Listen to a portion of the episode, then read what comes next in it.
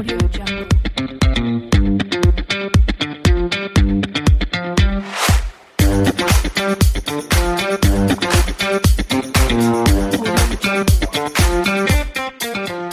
hola, ¿qué tal amigas y amigos del podcast Ventas B2B? Bienvenidas y bienvenidos a un nuevo episodio. Estamos a 8 de marzo del año 2023 y estamos partiendo con este episodio el número 208. Y quiero contarles que en este podcast hablamos no tan solo de ventas, sino que hablamos de negocios, hablamos de emprendimiento, hablamos de innovación, hablamos de gestión, hablamos de marketing y por supuesto hablamos también de ventas.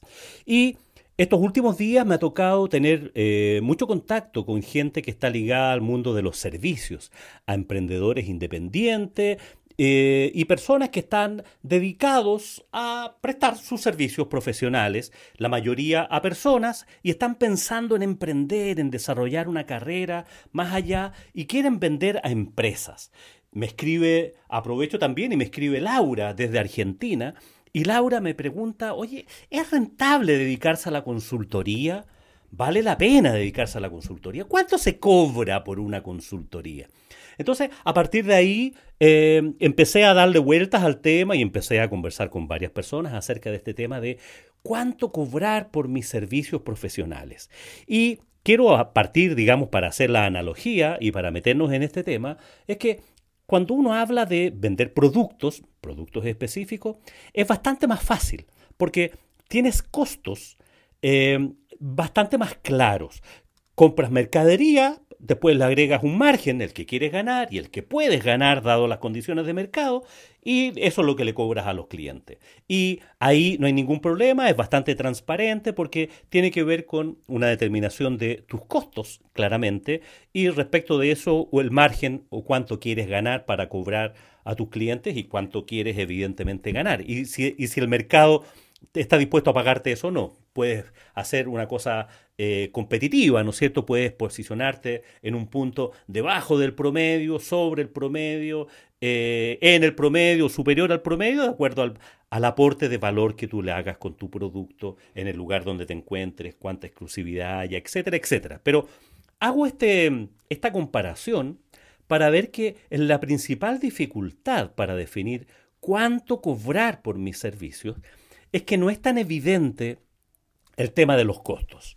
Por ejemplo, un profesional independiente dedicado a la nutrición, dedicado a la psicología, eh, habiendo estudiado educación física y es una persona que se dedica a ser profesor particular de gimnasia, una profesora que hace, que hace clases de inglés.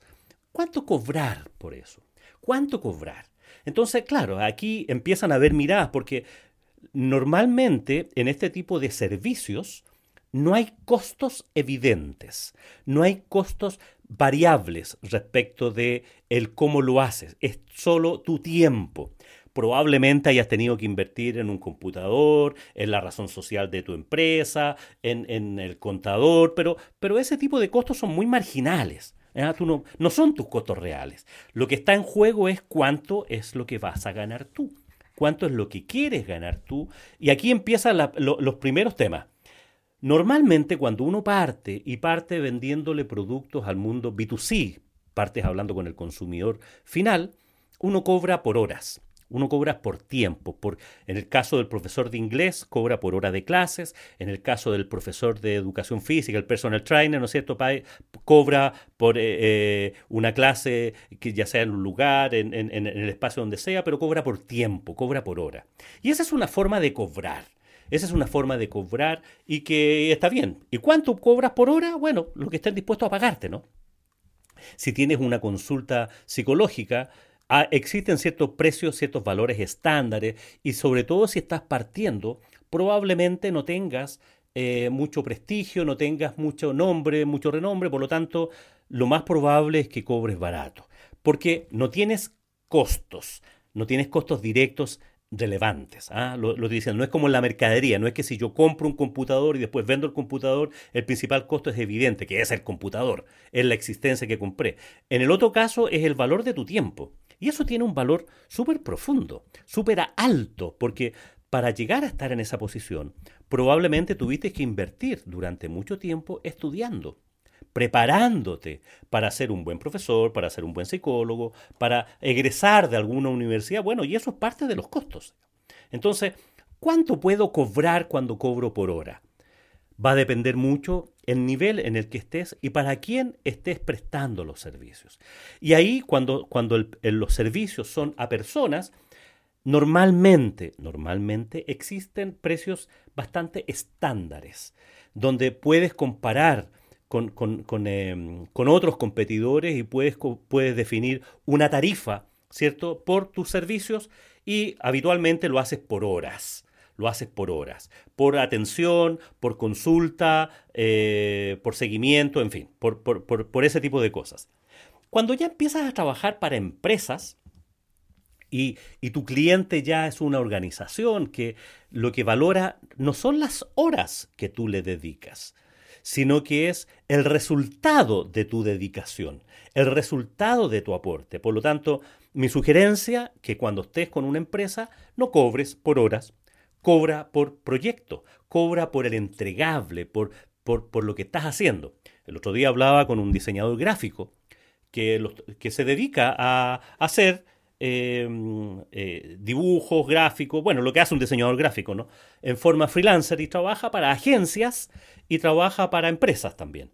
Entonces, trabaja con, tiene, tiene varios clientes, todos ellos empresas, algunos em, agencias de publicidad que lo contratan o subcontratan como freelancer para proyectos específicos y en otros casos trabaja directamente para la empresa para entregar sus entregables. Entonces, venía del mundo y decía, oye, ¿cuánto cobro? ¿Cuánto cobro por esto? Porque yo me dedico a esto tantas horas. Claro, tú puedes hacer una estimación de cuánto, de cuánto vale tu hora. Eso es lo primero que tienes que hacer. Y para hacer esa estimación de cuánto vale tu hora, bueno, ¿cuánto quieres ganar al mes? Puedes decir, no sé, tres mil dólares. Voy, voy, a poner un número. Dos mil dólares, el, número que sea. Déjame, dejémoslo en tres mil para hacer más fácil las divisiones. Si quiere ganar 3 mil dólares al mes, dice, bueno, me puedo dedicar 30 días. Cuando uno es freelancer, la verdad las cosas que trabaja mucho más que, que el resto de los mortales, ¿no es cierto? No tienes un horario definido, no tienes una hora de entrada, no tienes una hora de salida, no tienes sábado, no tienes domingo, no tienes día feriado. Así funcionamos. Por mucho que estemos ordenados, habitualmente estamos trabajando 24/7 los tres, y por 365 días al año. Entonces, tú puedes definir si tú quieres ganar 3 eh, mil dólares, como decíamos, a un mes normal de 30 días, tú dices, oye, necesito entonces generar al menos diariamente 100 eh, dólares. 100 dólares. Oye, no, no quiero trabajar los 30 días, quiero trabajar solamente 20 días al mes. Entonces, cada día necesitarás generar 150 dólares. Si necesitas trabajar 150, o sea, generar 150 dólares diarios, quiere decir que, y le dedicas 8 horas al día, quiere decir que más o menos tú quisieras ganar 20 dólares por hora. Ajá, trampa. Porque en estricto rigor, cuando nos dedicamos al mundo independiente, no trabajamos las 8 horas diarias, no tenemos clientes cubriéndonos todos nuestros tiempos. Sobre todo cuando estamos partiendo. Entonces, claro, puedo llegar a cobrar esos 20 dólares por hora, más o menos, pero si tengo un solo cliente que me demanda una hora, voy a ganar 20 dólares al mes. El asunto, para que la ecuación funcione y para seguir pensando en hacer mi estimación de costos, eh, tengo que subir eso, digamos. Entonces tengo que ver cuántos clientes puedo llegar a tener. Entonces por eso la ecuación de cobrar por hora a empresa es mala. Pero sí tú tienes que tener alguna estimación de cuánto quieres ganar al mes o cuánto puedes ganar al mes, porque va a depender mucho de la reputación que tú tengas, eh, eh, cuánto sea tu marca personal. Cuando estás partiendo, lo más probable es que los clientes no estén dispuestos a pagarte mucho, porque tienes poco tiempo, tienes poca experiencia. Entonces tienes que sacar, em, sacarle lustre, por decirlo así, a las cosas que has hecho. En tu página web. Ah, ah, punto importante, no me basta el Instagram. No, por supuesto que no. Si vas a dedicarte a venderle a empresas y no a personas, tienes que tener una página web donde los clientes lo primero que van a ir a ver va a ser tu página web, a ver qué has hecho.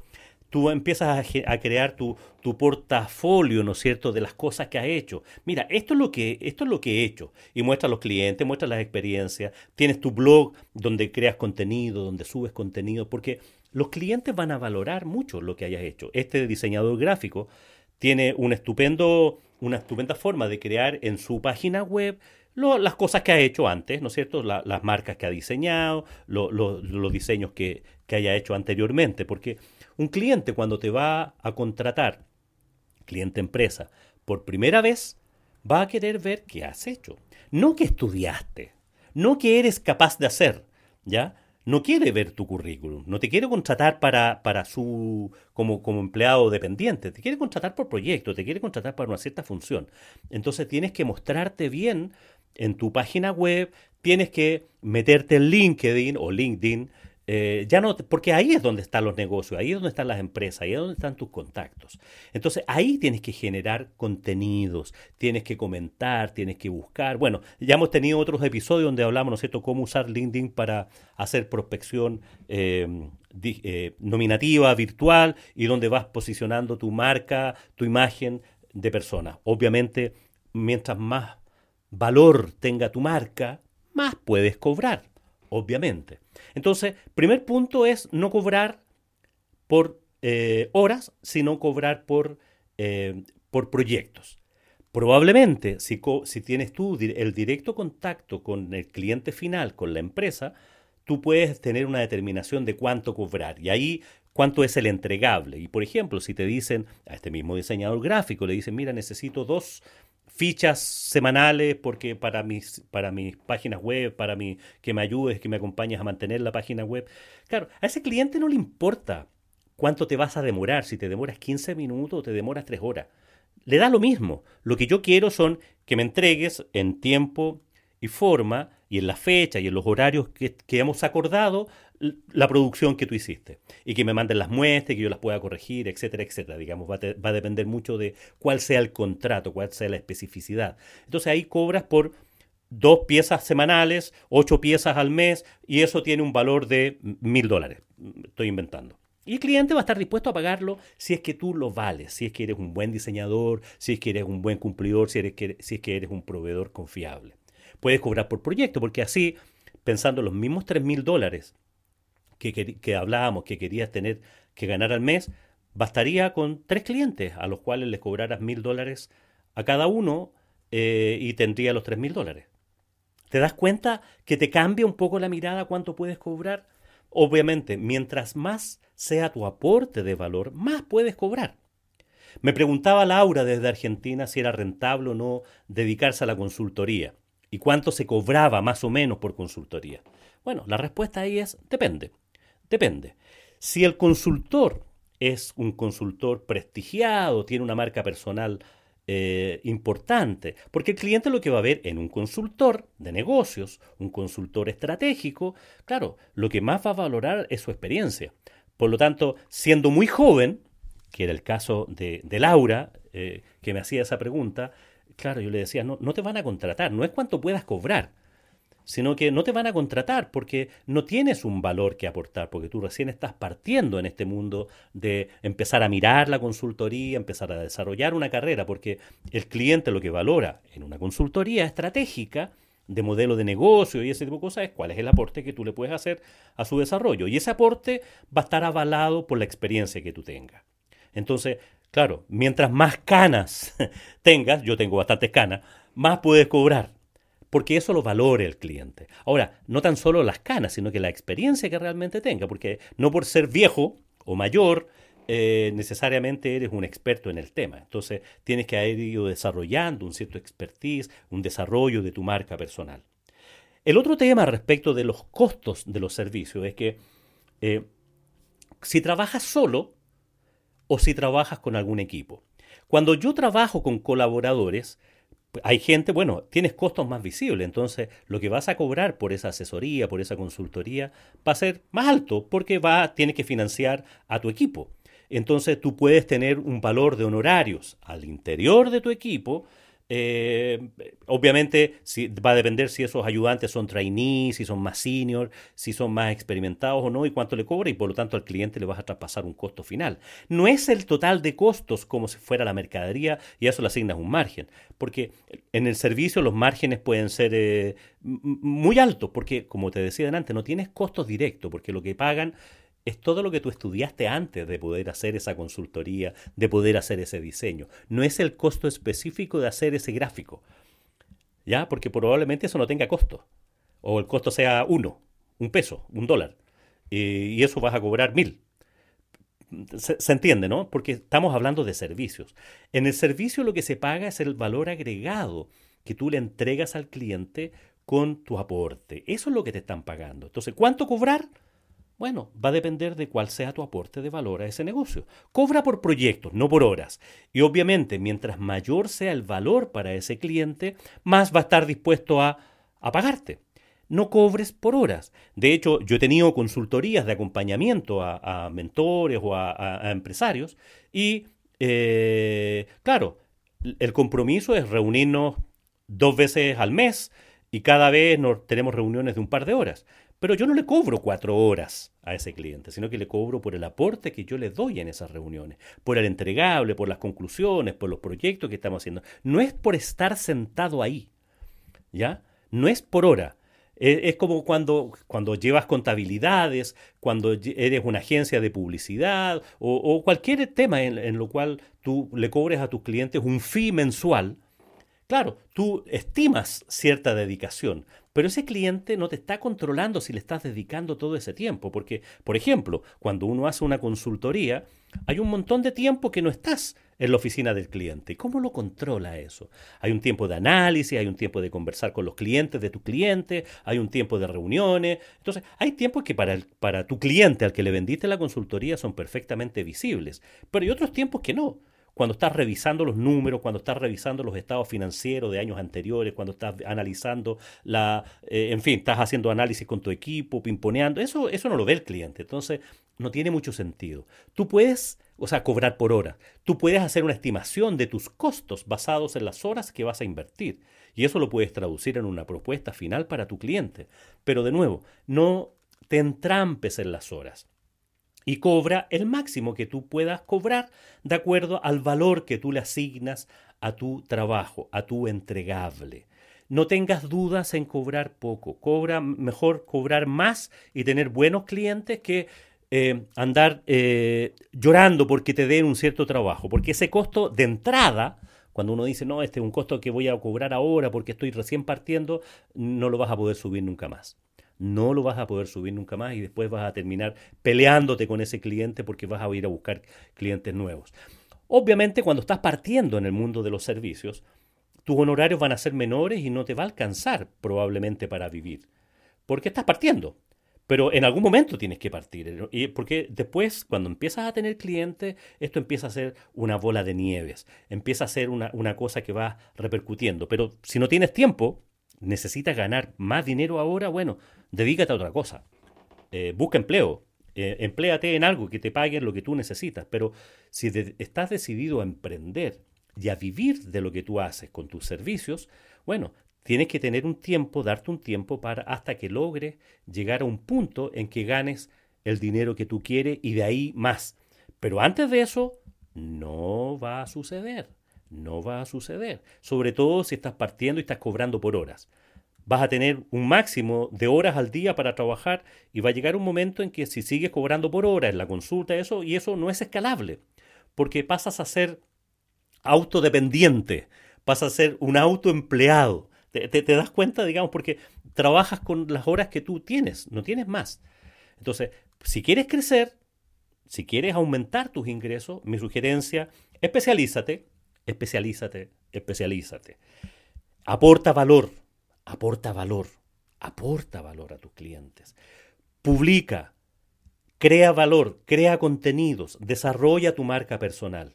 Si haces estas tres cosas, que te especializas, que aportas valor y desarrollas tu marca personal, probablemente vas a cobrar cada vez más y vas a poder seguir creciendo. Pero eso no va a ocurrir de la noche a la mañana. Hay ciertos rubros donde se paga la juventud, por decirlo así. Si yo quisiera dedicarme a, a una a consultoría en marketing digital, a tecnológico, de innovación tecnológica, probablemente el cliente va a estar dispuesto a trabajar con gente joven. Y, y, al, y al, revés, si lo ve un muy mayor, no va a querer, trabajar con esa persona porque lo que va a considerar es, la frescura de la innovación digital, dice yo. Ahí hay ciertos paradigmas, ciertas cosas que los podemos hablar otro día, pero claramente existe el prejuicio positivo respecto de los más jóvenes de que son más nativos digitales, dominan mejor eso. Y respecto de los viejos de que les cuesta más. Al revés, si se trata de consultorías en el mundo financiero, en el mundo de impuestos, en el mundo de estratégico, en el mundo de modelos de negocio, probablemente se premian las canas. Pero no tan solo las canas, sino que la experiencia que tienes en ese tema, si eres una si has logrado ser una autoridad en ese mundo. Por lo tanto, ¿cuánto cobrar? Lo que puedas cobrar. Y cobra siempre por proyecto y no por horas. Siempre que te metas en el mundo B2B cobra siempre por proyecto. Si tienes dudas respecto de un cliente, cuánto cobrarle, le puedes preguntar. ¿Cuál es el presupuesto que tienes? ¿En qué estás pensando? Eh, ¿Cuánto le pagabas a otro consultor? Puedes consultar, no, no, no estás obligado a tener una tarifa, porque eh, cuando uno vende productos tienes un precio de lista. ¿Cierto? O haces consulta o haces cosas, ¿no sé, todas cuestiones que son bastante transparentes. Aquí el precio es uno a uno, uno a uno. Tú tienes una estimación de cuánto quieres ganar, cuánto es tu aporte, cuánto es el valor de tu hora, el valor de tu hora de trabajo. Cuando haces clases, cuando haces eh, presentaciones, cuando haces consultorías, cuando ayudas a personas, etcétera, independiente de lo que hagas en tus servicios, tú cobras por el proyecto. Mira, otro ejemplo que se me viene a la cabeza, si eres un arquitecto, ¿cuánto cobras por tus horas? Tú no cobras por tus horas, tú cobras por los planos, tú cobras por el entregable. Te fijas, en todas las cosas cobra por el entregable. Entonces, piensa siempre, ¿cuánto es el valor que yo le aporto a mis clientes con ese entregable? Con ese entregable. Eso es lo que él valora. No cuántas horas le dediqué. No cuántas horas le dediqué. Eh, bueno, podríamos hablar mucho más del tema, pero espero haber avanzado en este tema de cuánto cobrar por mis servicios. Y a, propósito, estamos hablando de este tema en el curso que parte la próxima semana. Quedan pocos días para inscribirte en este curso de emprender y vender para independientes. Acuérdate que es un curso especialmente dirigido a los profesionales del mundo independiente que quieren venderle a empresas o que están partiendo con su negocio y quieren venderle a empresas, es decir, el mundo business to business, B2B. Llegamos hasta aquí. Te agradezco, por supuesto, que estés del otro lado, que llegues hasta acá. Y como siempre, te deseo que tengas un buen día y que tengas muy buenas ventas.